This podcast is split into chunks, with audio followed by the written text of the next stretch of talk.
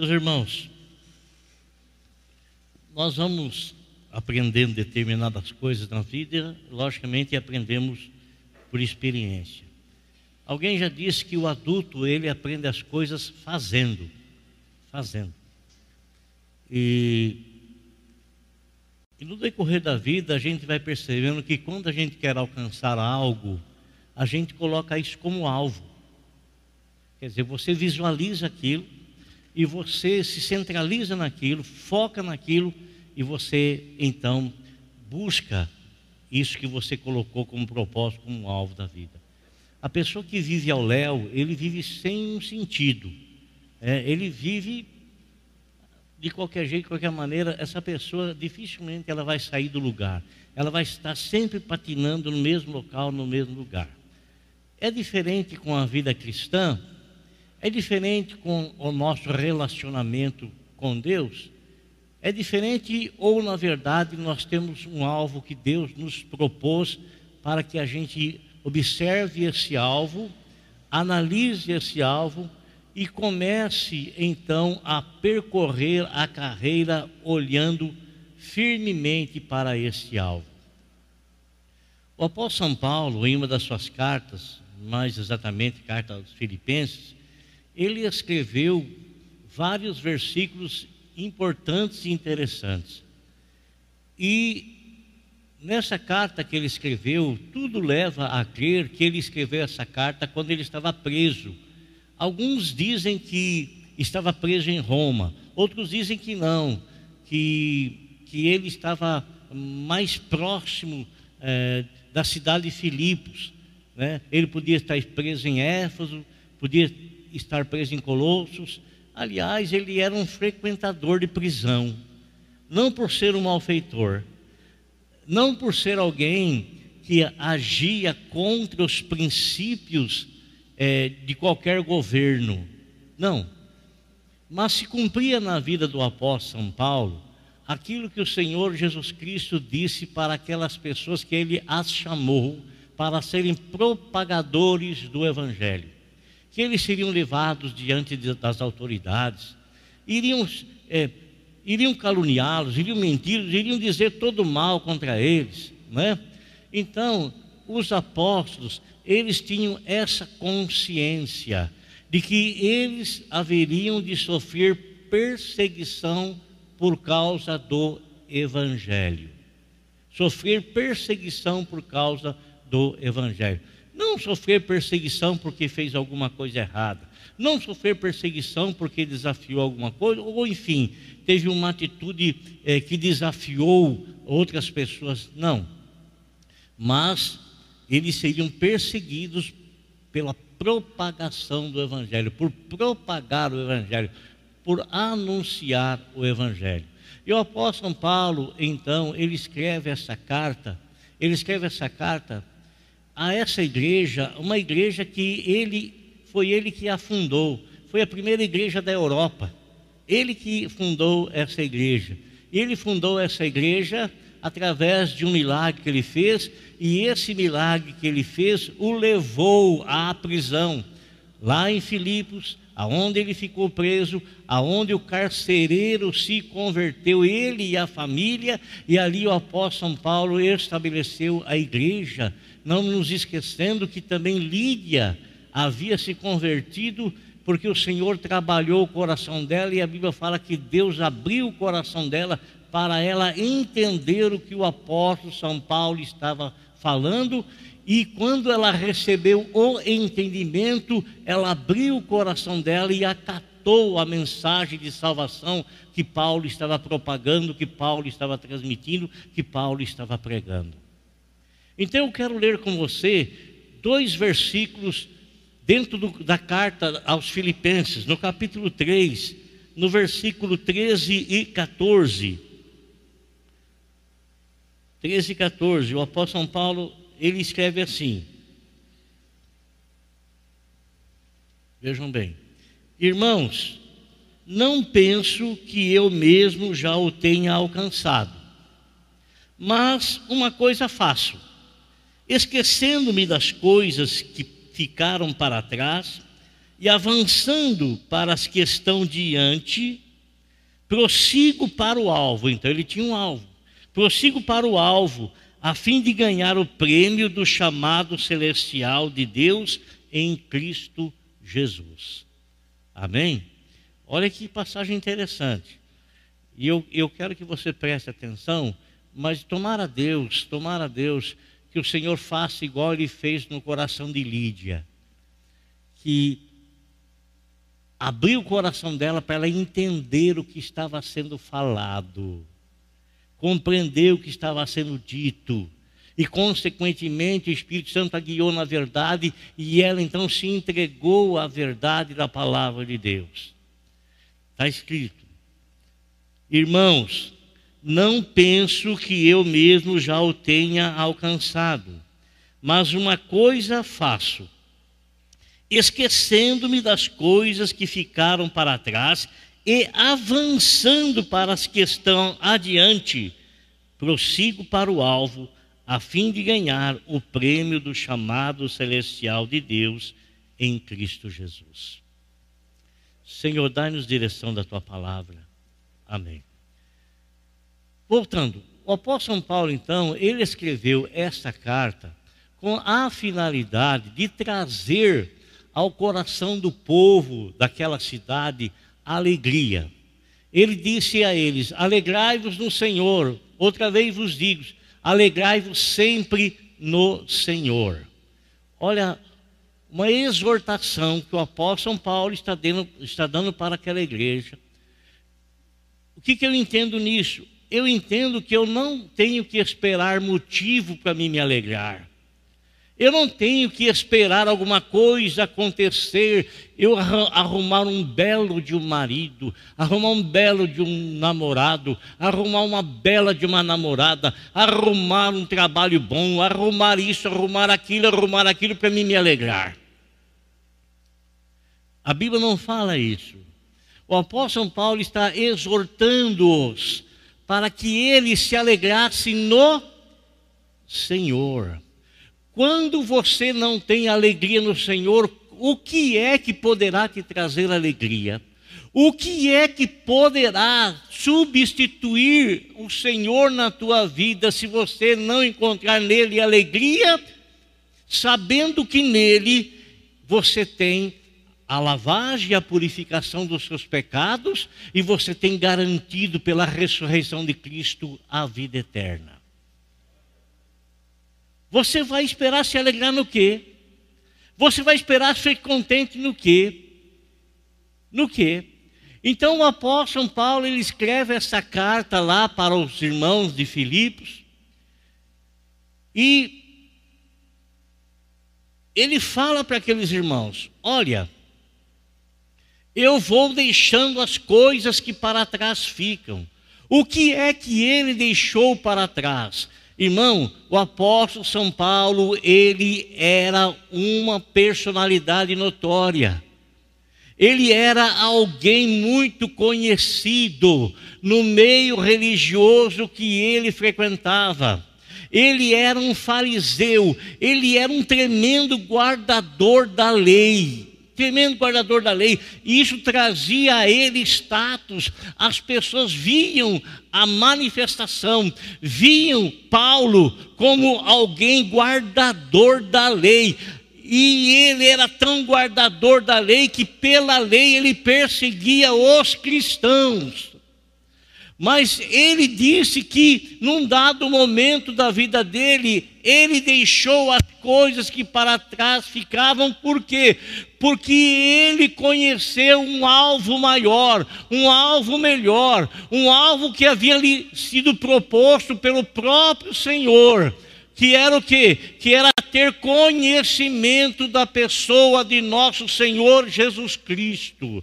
E quando ele recebeu esse conhecimento da pessoa de nosso Senhor Jesus Cristo, ele se tornou uma pessoa tremendamente defensora do evangelho que outrora ele buscava destruir.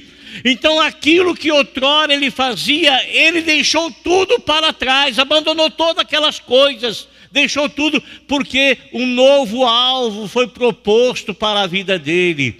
E dentro desse alvo ele recebeu a convicção do Espírito Santo da verdade revelada ao coração dele. Então ele escreve essa carta àqueles irmãos, por quê?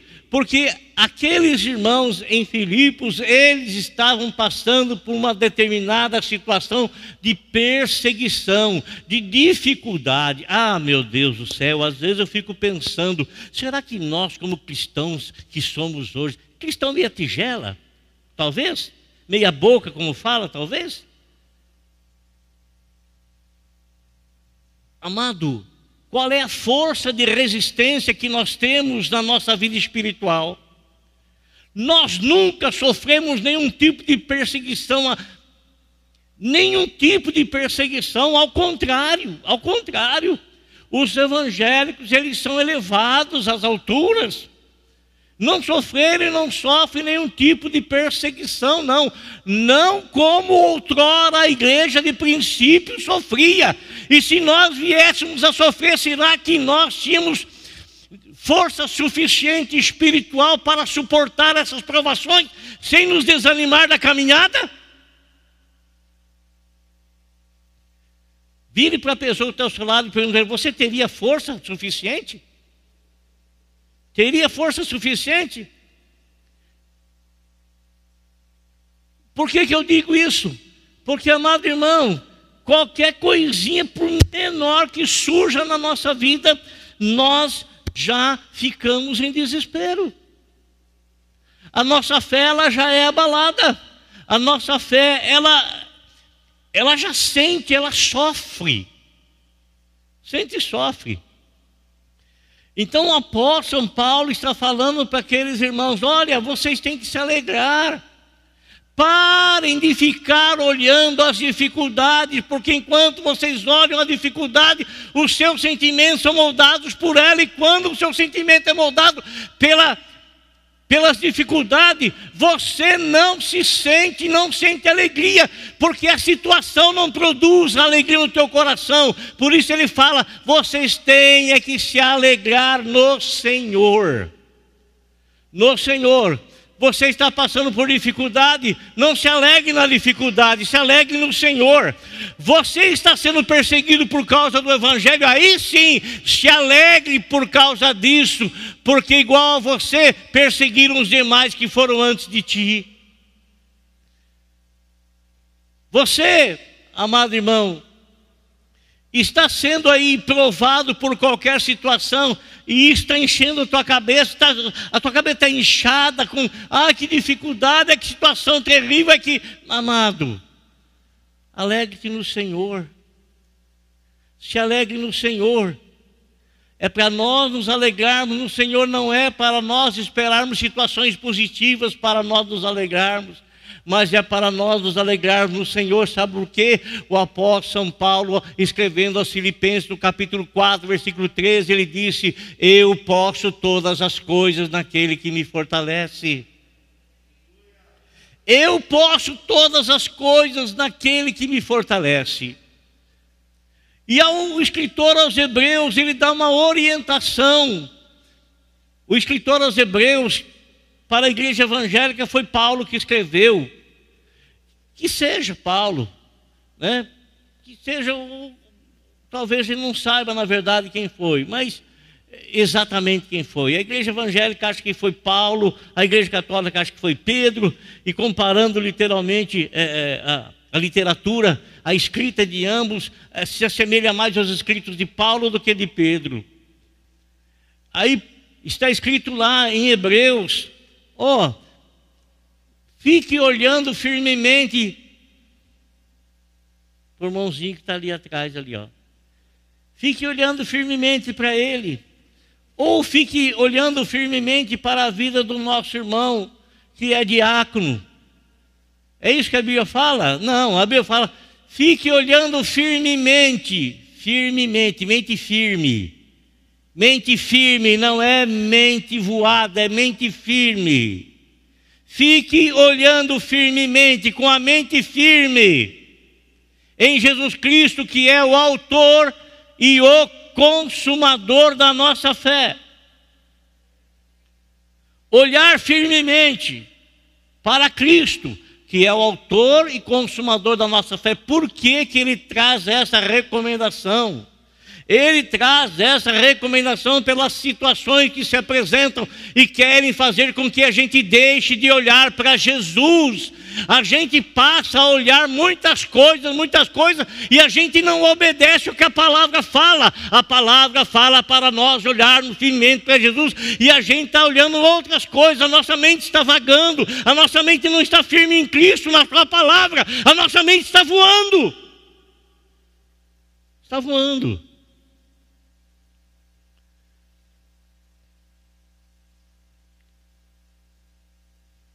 O apóstolo São Paulo, ele escreve essa carta aos Filipenses, dizendo para eles para eles se alegrarem e, logicamente, para eles olharem a vida de Paulo. Porque ele escreve dizendo para os Filipenses: Eu sei estar contente em qualquer situação. Eu aprendi a estar feliz em qualquer situação. E por que, que ele aprendeu a estar feliz em qualquer situação? Por quê? Porque ele mesmo disse: Não sou mais eu quem vivo, é Cristo que vive em mim. E a vida que agora vivo, vivo na fé do Filho de Deus. Vivo na fé do Filho de Deus. Eu não vivo nas expectativas de outras coisas. Eu não vivo esperando as outras coisas, porque eu sei que tudo que eu preciso, Deus em Cristo Jesus supre. E eu me torno então é, alguém que que tem essa autoridade de poder todas as coisas naquele que me fortalece. Irmãos, o apóstolo São Paulo direciona-se a eles, dizendo desse alvo que lhe foi proposto. Um alvo, logicamente, que ele fala que foi proposto, mas esse mesmo alvo ele quer que as pessoas a quem ele está escrevendo possam observar isso. Possam observar isso.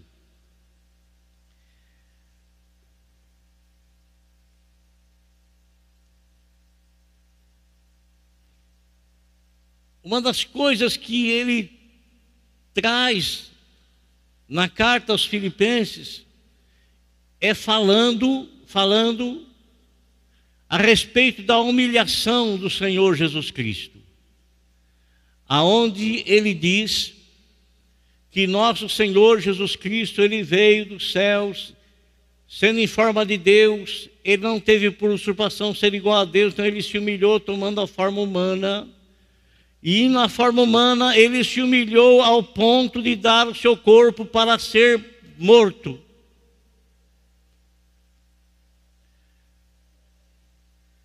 O apóstolo São Paulo foi um grande defensor, um grande defensor em seus escritos todos da salvação unicamente pela graça. Ele mesmo escreveu: pela graça sois salvos mediante a fé, isso não vem de vós, é um dom de Deus. É um dom de Deus. A salvação, movida por Cristo Jesus, movida por Deus em Cristo Jesus, é um dom de Deus. Dentro desse dom de Deus, e eu quero citar dois casos narrados, falados pelo próprio Senhor Jesus Cristo.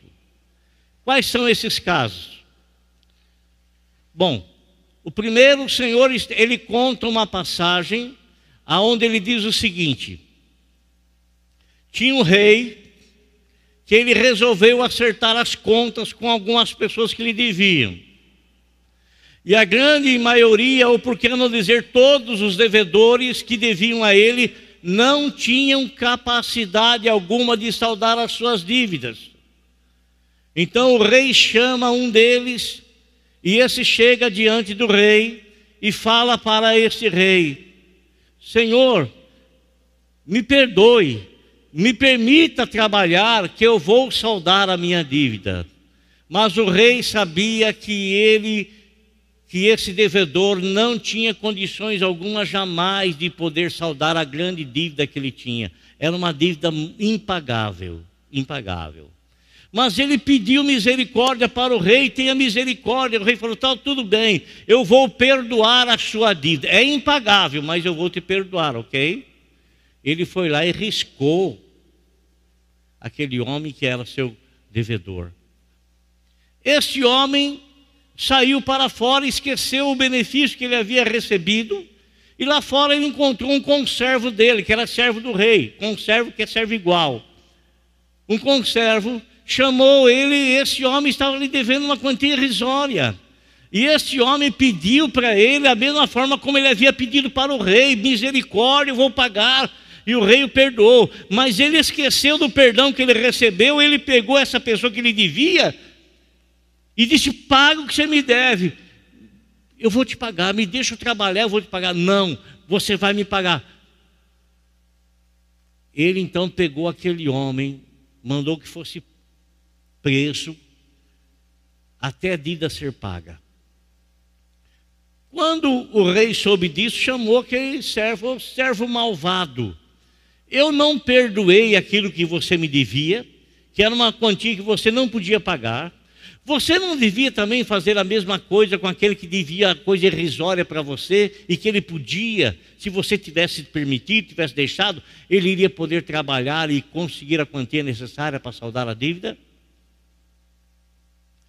O Senhor Jesus Cristo, irmãos, ele contou essa parábola representando o próprio Deus e nós, como servos de Deus, pessoas, ou nós os humanos, devemos, a nossa conta para com o Senhor é impagável, não tem como pagar.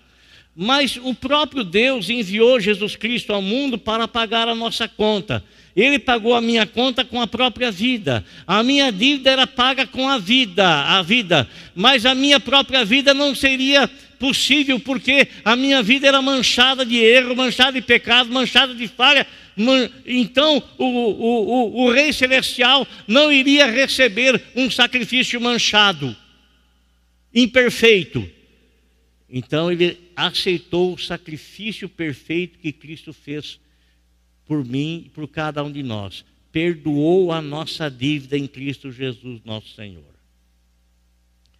O que acontece às vezes, irmãos, é que alguém falha conosco, alguém erra conosco e nós não perdoamos aquela pessoa. Não perdoamos. A Bíblia fala que não existe um justo sequer, um único, não existe. Não existe. A Bíblia fala que todos pecaram, que todos estão destituídos da glória de Deus, todos estão distantes de Deus. Não existe um justo sequer. Nenhum, nenhum, nenhum.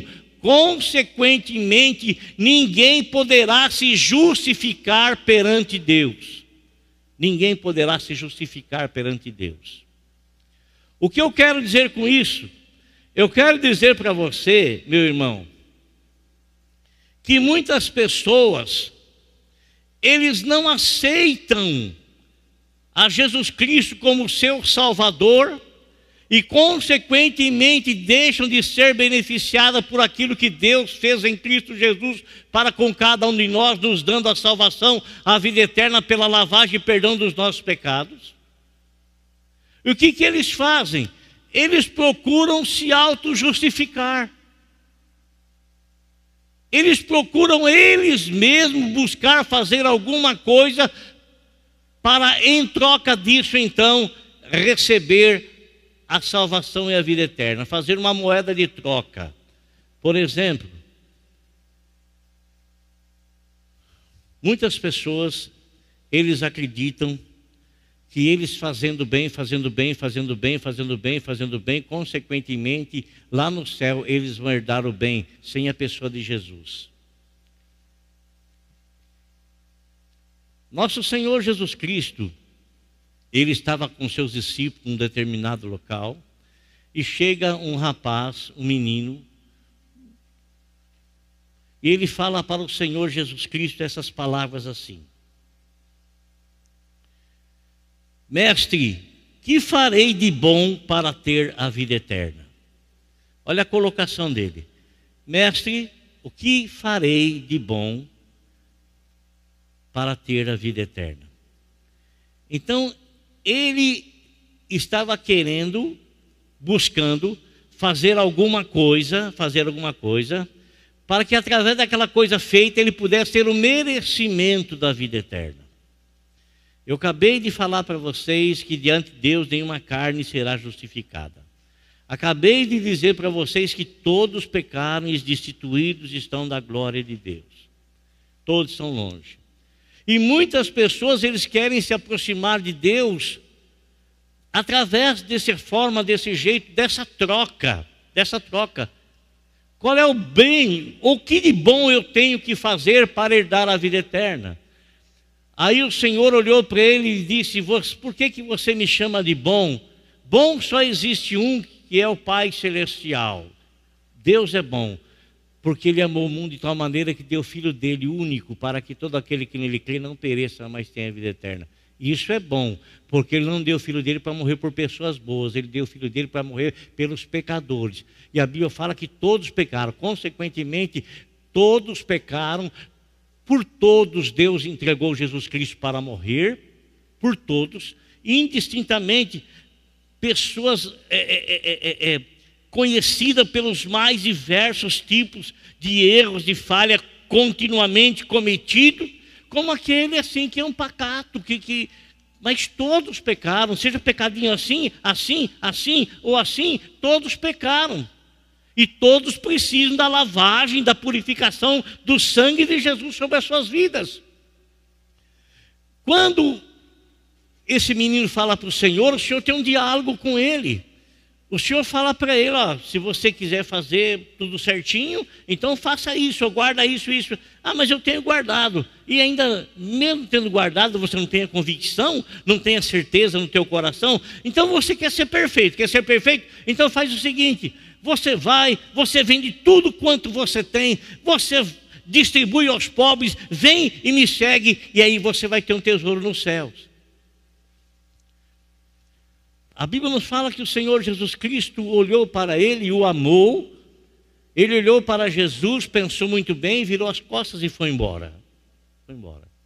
Por quê? Porque na verdade ele não estava disposto em fazer todo o bem, porque não existe bem suficiente que alguém venha fazer que através disso ele seja merecedor da vida eterna. Se assim fosse, nós não precisaríamos de Jesus não precisaríamos de Cristo. Agora o Senhor conta uma outra passagem. Conta uma passagem que ele estava passando lá por Jericó. E havia um homem lá, um homem lá que era terrivelmente conhecido como um, um afanador, um corrupto, um ladrão.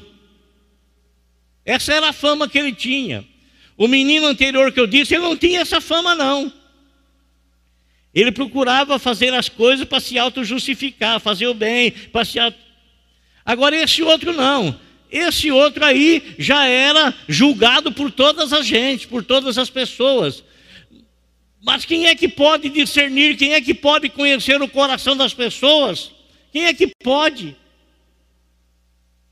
Eu tenho certeza que muitos, muitos, muitos, ao julgar aquele moço que veio até Jesus querendo fazer algum bem, muitos tinham ele como uma pessoa excelente, muitos tinham ele como uma pessoa boníssima, muitos tinham ele como uma pessoa em alta Ao contrário desse que eu vou falar para vocês agora.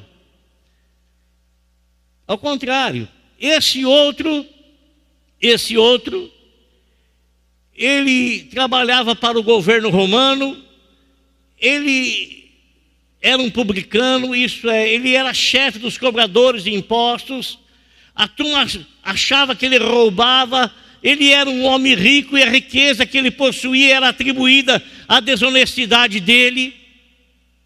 Todo mundo conhecia assim como traidor da pátria, traidor da nação.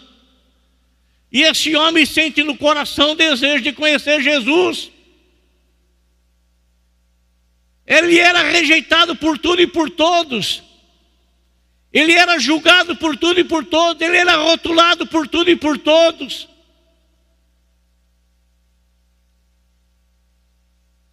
O que será que ele tinha na mente dele?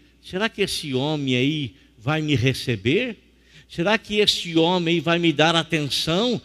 Ninguém me dá atenção, ninguém fala comigo, todo mundo me despreza, todo mundo já me rotula, todo mundo, todo mundo. Será que ele vai prestar atenção no que eu vou dizer, naquilo que eu vou falar? Será que ele vai ter um tempo para conversar comigo? E a Bíblia nos fala que esse homem, por ser de baixa estatura, ele tenta ver Jesus, ele não consegue, porque há uma multidão em volta do Senhor. Então ele vai à frente, ele corre e sobe num sicômoro e fica naquela árvore lá. Jesus vai passar por ali. Quando Jesus chega ali, Jesus fala para ele: Ô oh, menino, ô Zaqueu, desce daí, porque hoje me convém pousar na, lá na tua casa. Hoje me convém estar lá com você. A Bíblia nos fala que, que Zaqueu recebeu ele alegre, gostoso, satisfeito, nossa, ele me aceitou. Ele quer ficar comigo lá em casa. Ele quer estar comigo lá em casa. Quer lembrar uma coisa para você, irmão? Jesus Cristo não veio chamar justos ao arrependimento. Quem se julga justo não precisa se arrepender. Acha que não precisa. E quem não se arrepende não tem perdão. Quem não tem perdão não tem salvação. Quem não tem salvação não tem a vida eterna. Quem não tem a vida eterna não vai para o céu.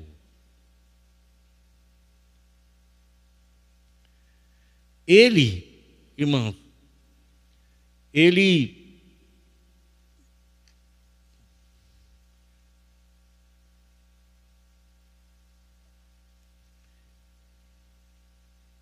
Ele recebeu Jesus com a maior alegria, abriu a porta da sua casa e recebeu. Nós não sabemos qual foi o diálogo que houve lá dentro. A Bíblia não fala. Não fala.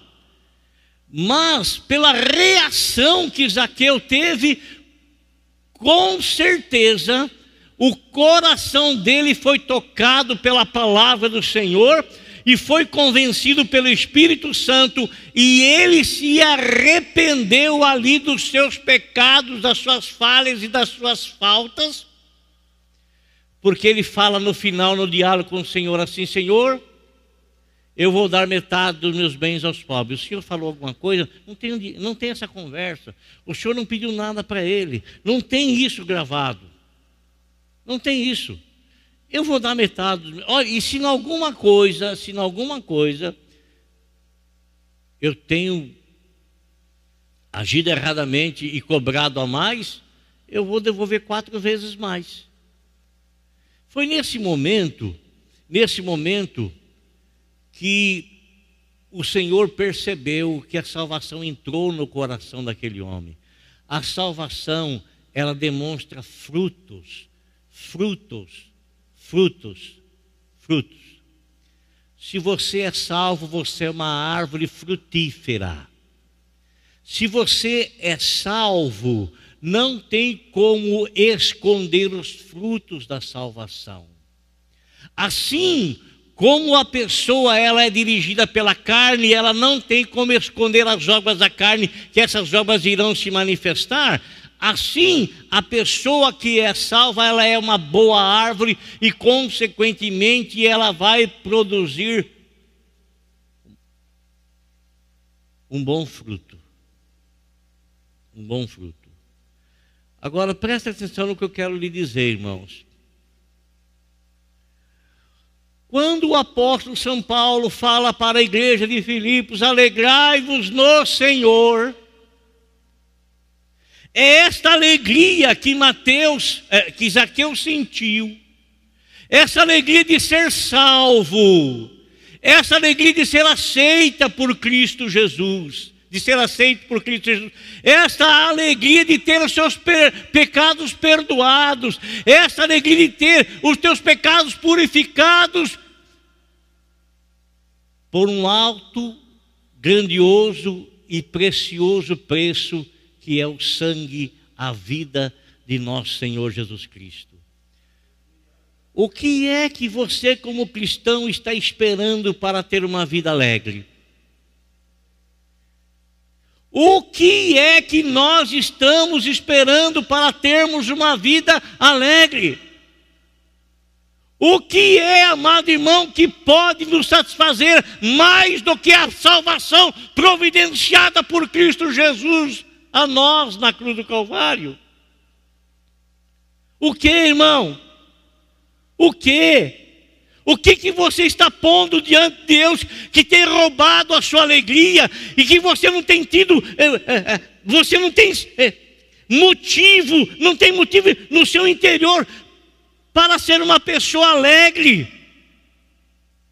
Pô, eu sou alegre porque Cristo me salvou. Eu sou alegre porque Cristo me amou. Eu sou alegre porque Cristo provou que me ama. Eu sou alegre porque Cristo derramou seu sangue por mim. Eu sou alegre porque o Senhor me purificou. Eu sou alegre porque o Senhor me garantiu a vida eterna. O que, que você está esperando para se alegrar? É, você acha que um namorado poderá alegrar mais o teu coração do que a salvação que Deus deu para você em Cristo Jesus? Você acha que a aquisição de qualquer outra coisa poderá alegrar mais o teu coração do que a aquisição da vida eterna que o Deus conquistou para você e te entregou?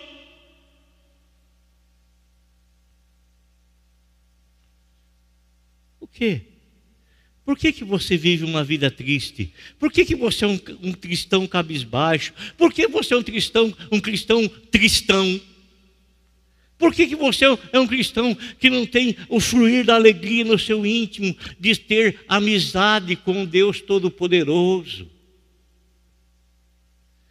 Paulo fala para eles: Olha aqui, eu estou preso. É, mas a cadeia não me tira alegria. Fui preso em Roma, mas não me tirou alegria. Fui preso em Filipos, mas não me tirou alegria. Fui preso em Éfeso, mas não me tirou alegria. Não me tirou alegria. Porque a minha alegria está em ser aceito pelo Senhor Jesus em ser purificado pelo Senhor Jesus, em ser perdoado pelo Senhor Jesus, em ser lavado pelo seu sangue. A minha alegria é saber que amanhã ou depois, seja lá quando for, eu vou ascender aos céus e eu vou estar para sempre com o meu Senhor e Salvador. Essa é a minha alegria. Era isso que ele queria que o povo se alegrasse povo de Filipos se alegrasse. E é isso que eu quero, igreja, que eu que você se alegre. Não fique esperando motivo, coisa acontecer para você se alegrar. Já aconteceu. Ele já fez tudo por você. Já fez, já fez. Ele vai fazer com que você ande em ruas de ouro. Ele vai fazer com que você veja os muros de cristais. Ele vai fazer o jaspe. Ele vai fazer com que você veja o, o, o, o, o, o mar de cristais. Ele vai fazer O que você está esperando? O que você está esperando? Alegra-te em Deus, irmão. Alegra-te no Senhor. Amém? Alegrai-vos no Senhor. Outra vez vos digo: alegrai-vos sempre no Senhor. Não espere outro motivo. Alegrai-vos sempre no Senhor. Choveu, glória a Deus. Sol, glória a Deus. Glória a Deus. Eu vou me alegrar no Senhor e não nas circunstâncias, e não nas situações. Vou alegrar-me no Senhor. No Senhor. Amém? Oh, tomara a Deus que o Senhor tenha alcançado o teu coração com essa palavra. Tomara a Deus. Tomara a Deus que você não fique esperando motivo para se alegrar, mas você se alegre no motivo já feito, já realizado, estabelecido pelo próprio Deus. Na salvação que Ele providenciou para você e que você vai amanhã andar com Ele, estar com Ele e permanecer para todo sempre com Ele. Feche seus olhos, por favor.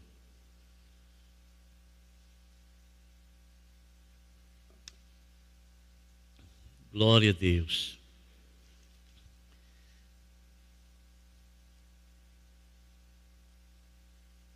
Passa os céus e passa a terra, mas as minhas palavras não hão de passar. Senhor Jesus, obrigado, Senhor, pela salvação que nos providenciaste.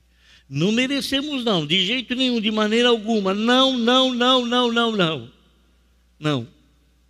Não merecemos.